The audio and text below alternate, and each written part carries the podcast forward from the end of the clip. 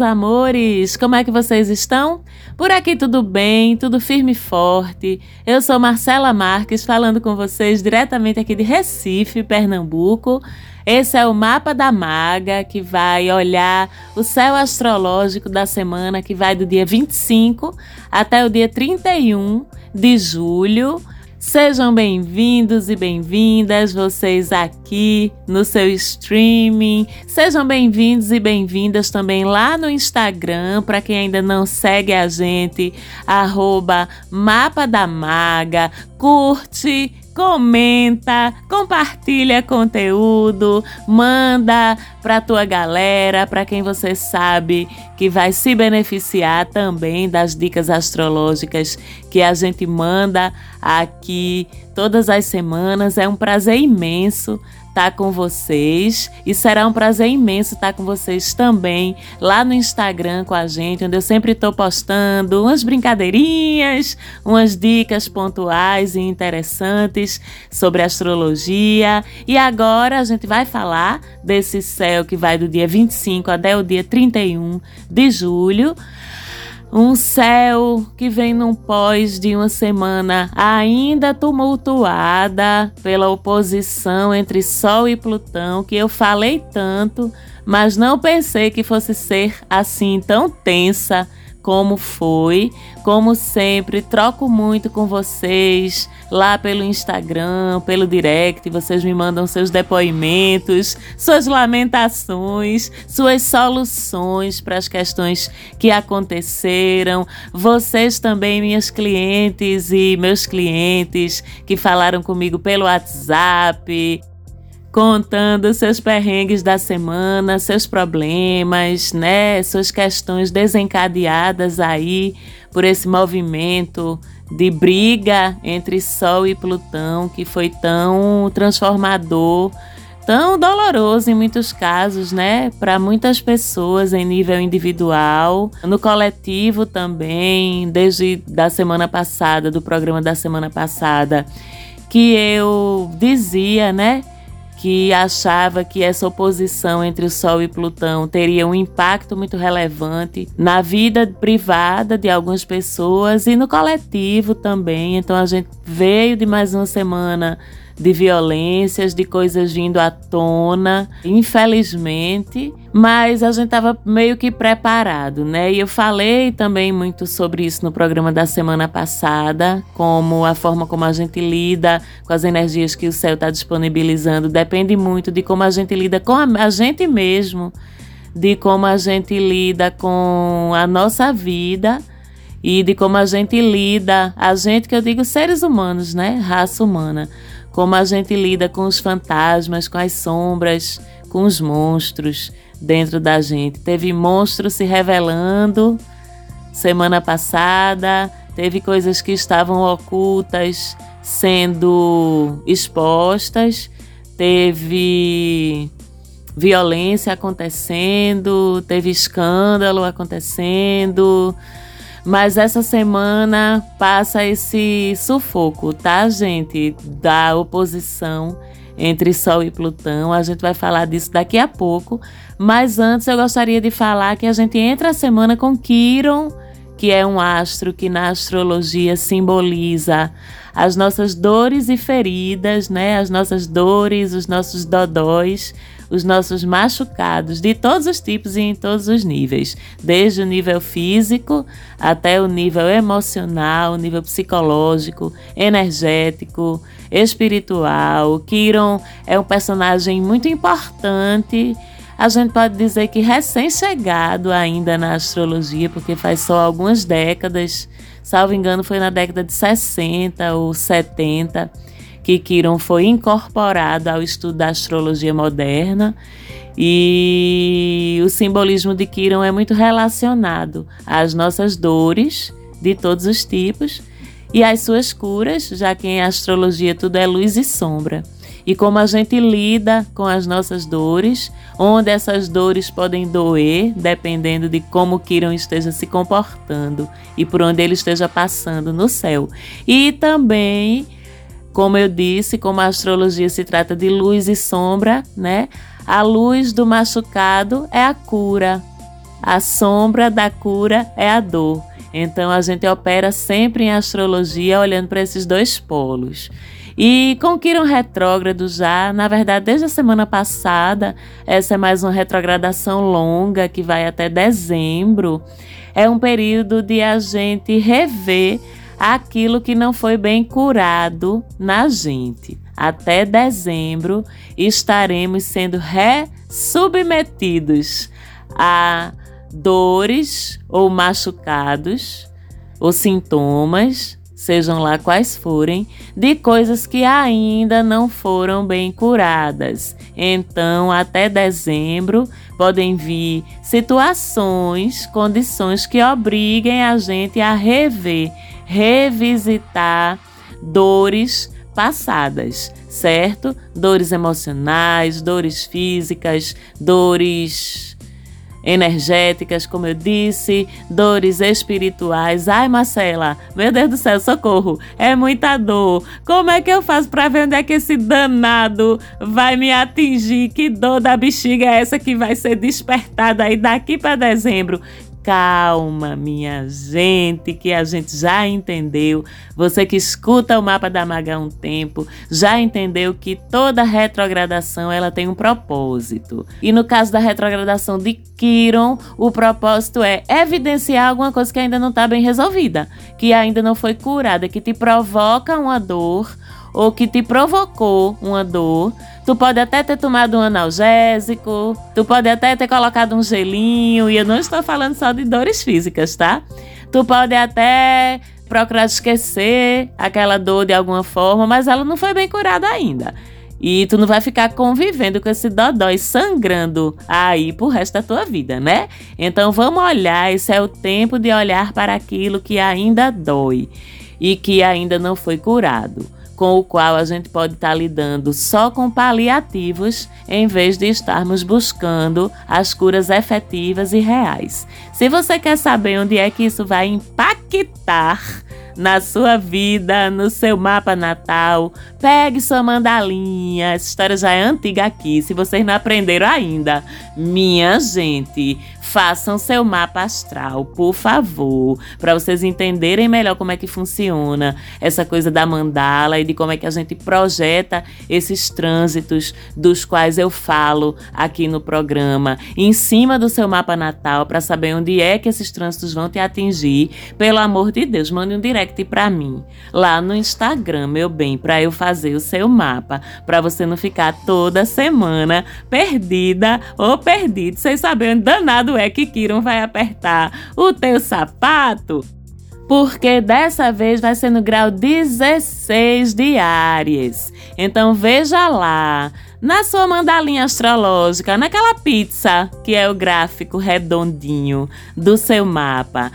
Dentro de que casa cai o grau 16 de Áries, que é mais ou menos o meinho ali do espaço dedicado a Áries no seu mapa natal. Pronto, onde é que está o meinho do signo de Áries? Tá dentro, por exemplo, da casa 3, que é o meu caso, né? Eu tenho os 16 graus de Áries na minha casa 3. De que é que fala essa casa 3? Das minhas vivências de adolescência, das minhas questões de fala, de comunicação, de questões com irmãos, com parentes, com a minha comunidade. Então, se eu tenho algum problema não resolvido que me causou dor, nesses assuntos dessa casa, é aí que Kiron vai me apontar. Marcela, lembra aquela briga que tu teve com a tua mãe quando tu tinha 16 anos e que até hoje tu leva de vez em quando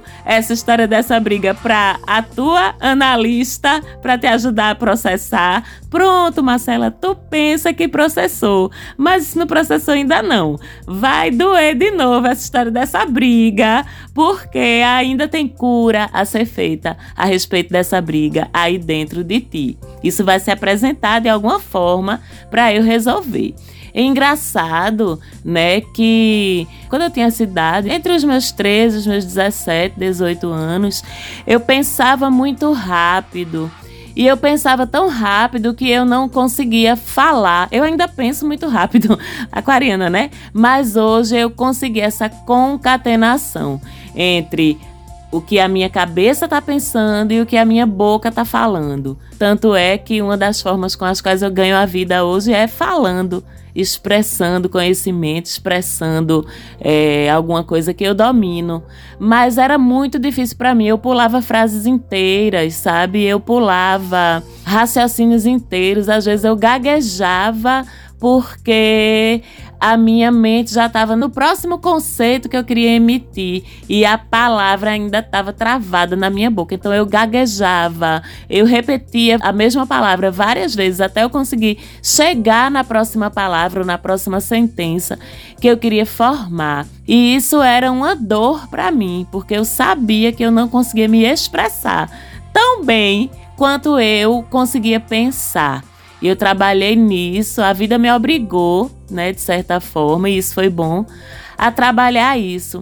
Mas é um período em que provavelmente eu posso voltar a gaguejar, eu posso voltar a pular frases e sentenças se isso ainda não estiver bem resolvido dentro de mim.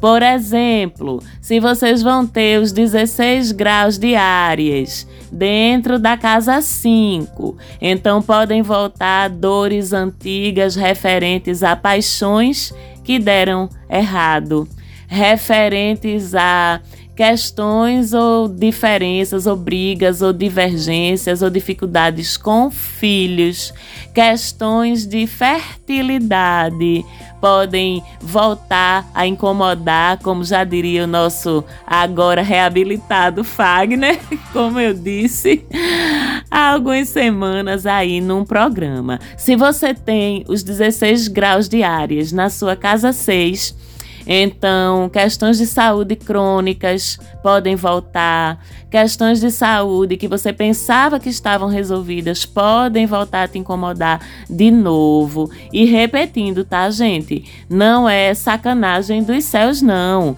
É para que a gente aborde aquilo agora e cure de vez. E você vai ter até dezembro para isso, para lidar, para cuidar. Lembrando que Kiron é sobre dor e cura, são os dois lados da mesma moeda, ou são as duas pontas do mesmo eixo. Então, com Quiron retrógrado, vai ser ainda mais importante você cuidar da sua saúde, porque as coisas vão demorar mais a ficar boas, tá? Vão demorar mais a ser tratadas, os tratamentos vão demorar mais a fazer efeito. A gente vai tender até a não procurar médico, a ir deixando para lá um sintoma. Já tô falando de cura física agora, tá? Um sintoma, uma coisa que a gente não tá dando importância e a gente continua a dar importância e aquilo pode ir se agravando ao longo do tempo até dezembro.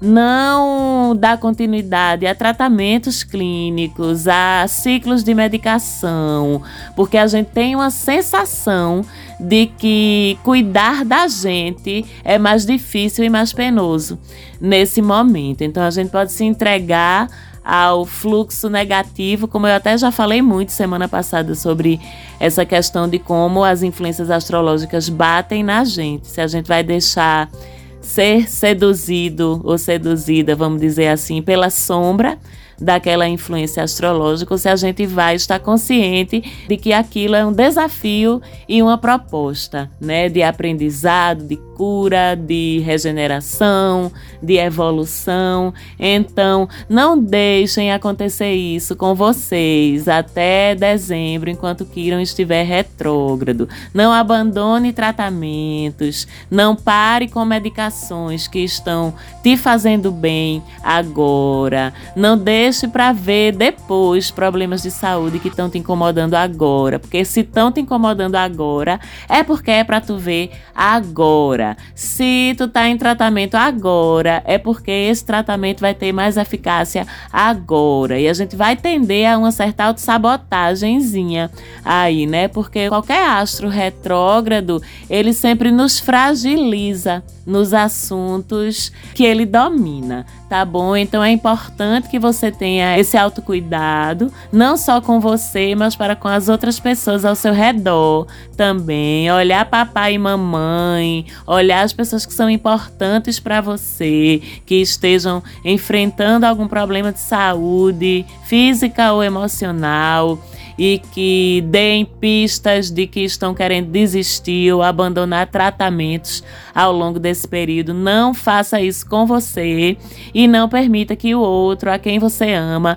faça isso com ele ou com ela, porque Kiron também é sobre cuidar das outras pessoas. Eu costumo dizer, quem já fez mapa astral comigo deve ter ouvido falar ou ter me lido, dizendo que Kiron é o curador ferido, que uma das atribuições de Kiron é fazer a gente se importar em cuidar do outro também e que o outro funciona como um espelho das nossas próprias dores. Que muitas vezes, quando a gente está aconselhando o outro, ajudando o outro, aquilo rebate também para a gente. Nossa, quantas vezes já aconteceu isso comigo em atendimento e quantas vezes deve ter acontecido com você enquanto estava aconselhando ou conversando com uma amiga ou um amigo, você percebeu que aquele conselho que você estava dando servia para você também. Então, Kiran é muito sobre sobre isso. Quando a gente cuida do outro, muitas vezes a gente está se dando força para cuidar da gente também. Sem deixar de dizer que com essa retrogradação de Quiron, agora são quatro retrógrados, porque a gente já estava com Saturno, Netuno e Plutão em retrogradação há um tempo já. Então é um bocado de pano para manga aí de revisões e de oportunidade de ajustes. E como a gente está falando de planetas que têm o trânsito mais lento, o trânsito mais comprido, vocês que escutam o mapa da maga também já sabem que quanto mais longo é o trânsito de um planeta, ou seja, quanto tempo ele demora num movimento, seja dentro de um signo, seja numa retrogradação, mais coletivamente aqueles assuntos também vão impactar, não só na nossa vida individual, como no social, no coletivo também. Então, tanto astro retrógrado assim, agora são quatro, a gente pode ter certeza que é tudo karma coletivo, tá? Que é tudo resgate coletivo. A culpa não é sua, né? Você foi inserido ou inserida no processo, mas pode e deve tirar proveito da oportunidade. Retrogradação é sobre os aprendizados e não sobre os perrengues. Ainda que os perrengues aconteçam, mas não é sobre eles, é sobre os aprendizados. Vamos rememorar então quais são os aprendizados dos quatro astros que estão retrógrados agora. Saturno, o aprendizado dos deveres, das responsabilidades e das normas a seguir. Levar isso mais a sério. Netuno, o aprendizado da confiança no universo, da boa relação com a nossa intuição, com a nossa espiritualidade, com as nossas experiências de vidas passadas e o aprendizado de ver as coisas com clareza, sem ilusão. Plutão, o aprendizado do desapego e do permitir transformações na vida da gente, que muitas vezes os apegos servem a zonas de costume, como eu sempre digo, que podem até não ser confortáveis, mas a gente já se acostumou com elas. Então a gente se acostuma com a dor e Plutão é sobre a gente se desacostumar com aquilo que nos faz mal e não ter hesitação em deixar para trás, ainda que aquilo traga alguma desestruturação para a vida da gente. E por fim, Kiron, o aprendizado da empatia empatia e o aprendizado do alto amor, do alto cuidado, certo?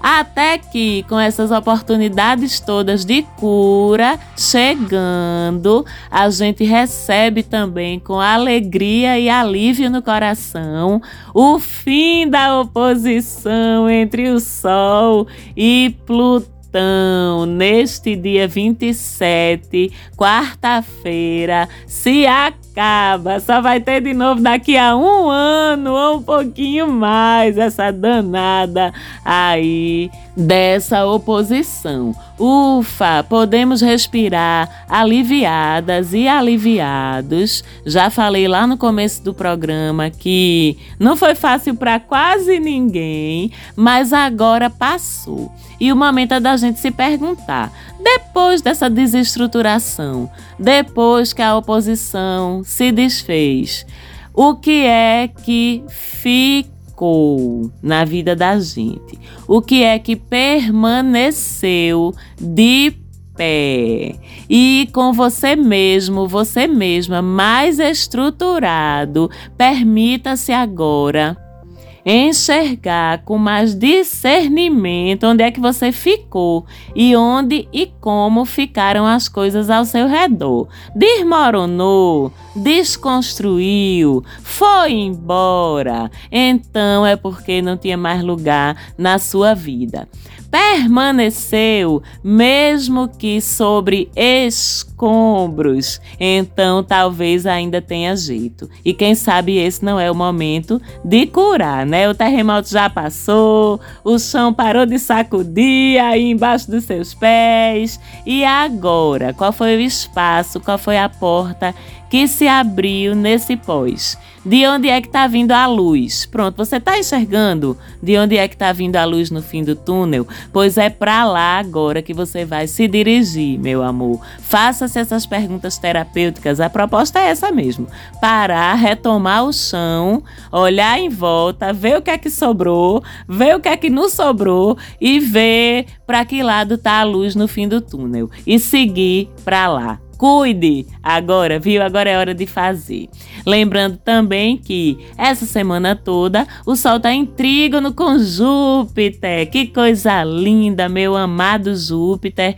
Inclusive, tirei uma foto incrível da Lua em Ares em conjunção com Júpiter esses dias. Postei lá no Instagram, coisa mais linda do mundo no céu semana passada essa conjunção. E quando o Sol faz trígono com Júpiter é uma coisa linda, né? Vem uma maré de sorte, de facilidade, de bons instintos, de otimismo. E lembrando que os dois estão em signos de fogo, Sol em Leão e Júpiter em Ares. Então, tudo em que a gente tiver e colocar atitude e confiança, Júpiter vai ajudar a expandir, a trazer mais resultados, a conseguir mais resultados principalmente se forem ações relacionadas com o aumento do seu conhecimento, o aumento do seu nível de consciência e tudo em que a justiça e ou a razão estiverem do seu lado. Que Júpiter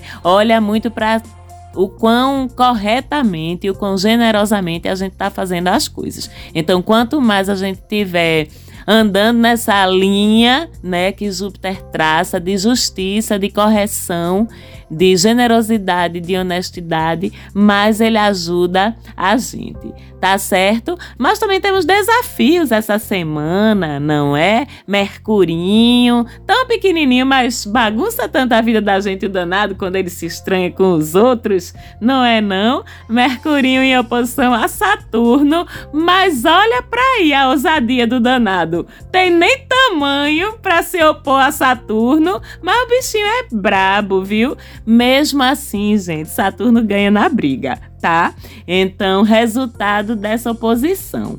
Tendemos a estar um pouquinho mais imaturos, um pouquinho mais debochados, né? Pode rolar um certo descompromisso, uma certa superficialidade da parte da gente, não levar as coisas a sério, que é a vibe Mercúrio quando tá brigão. Só que Saturno pode muito mais. Tá, meu bem? Então, quem for por esse caminho aí de imaturidade, de falta de compromisso com as coisas, de falta de envolvimento responsável com as coisas, vai se lascar bem lindo. Essa é uma semana para a gente fazer tudo certinho, fazer tudo com responsabilidade, não peitar hierarquias, não peitar normas, seguir as regras, porque essa semana a gente é o lado mais mais fraco tá? O pequenininho Mercurinho, bestinha, metidinho a gaiato, é o lado mais fraco. Se peitar com a autoridade, se peitar com a voz da razão, da responsabilidade, vai se lascar essa semana. Então fique bem quietinho, baixe sua cabecinha, que a hora de se revoltar com as coisas não é agora tá certo? Isso ainda é reforçado pela quadratura que o mesmo Mercúrio faz com Marte e Urano ao longo dessa semana, ficando mais forte para o fim da semana. Na verdade, esse estranhamento entre Mercúrio e Marte já vinha vindo e agora, desde a semana passada, e agora Urano se junta aí. Então, é uma semana ainda inclinada a discussões verbais a gente fazer as coisas de forma impulsiva. Isso serve até para, por exemplo, dirigir, se deslocar, responder ou comprar briga com outras pessoas, né? E se a gente não tiver essa contenção, essa moderação nessa lida com os nossos impulsos e com pessoas que são mais poderosas do que a gente, mesmo que isso não seja justo, mas às vezes acontece, né? E com o que não está completamente sob nosso controle. Se a gente brincar com essas coisas, dá ruim essa semana. Então, ainda é uma semana de prudência, certo? E o que é que está favorecido? Eita, coisa linda! Um Vênus em sextil com Marte, que eu amo, minha gente. Está favorecido se apaixonar, beijar na boca, transar. Porque Vênus e Marte, vocês sabem que são o casalzinho, né? E o sextil é uma porta de oportunidade que se abre. Eita, Lele! E o melhor, viu, gente? Que é com romantismo, é com apego, porque Vênus está em câncer apego. Marte está em touro, apego. Então é tudo muito fofinho, muito carinhosinho. Olha como ela fala debochada, aquariana. Não é um sextil do tipo Ares e Gêmeos, não, porque Ares e Gêmeos também fazem sextil, os astros quando estão em um e um outro. Mas Ares e Gêmeos é aquele, eu estou dando um exemplo para vocês entenderem como faz diferença o signo em que o planeta tá. Enquanto um sextil entre entre Vênus e Marte é um sextil romântico, apaixonadinho, todo fofinho, todo pegajoso. Um sextil, por exemplo, entre Ares e Gêmeos é. Sabe aquele fogos de artifício do São João, que é o vulcão? Pronto, que você acende, ele faz. solta uma labareda bem alta e se apaga em 3 segundos. Pronto, né? É muito bonzinho, Ares e Gêmeos, mas é instantâneo, né? O fogo vai, a labareda dá, sobe, desce, se apaga e pronto. Tchau, thank you, next, next, né?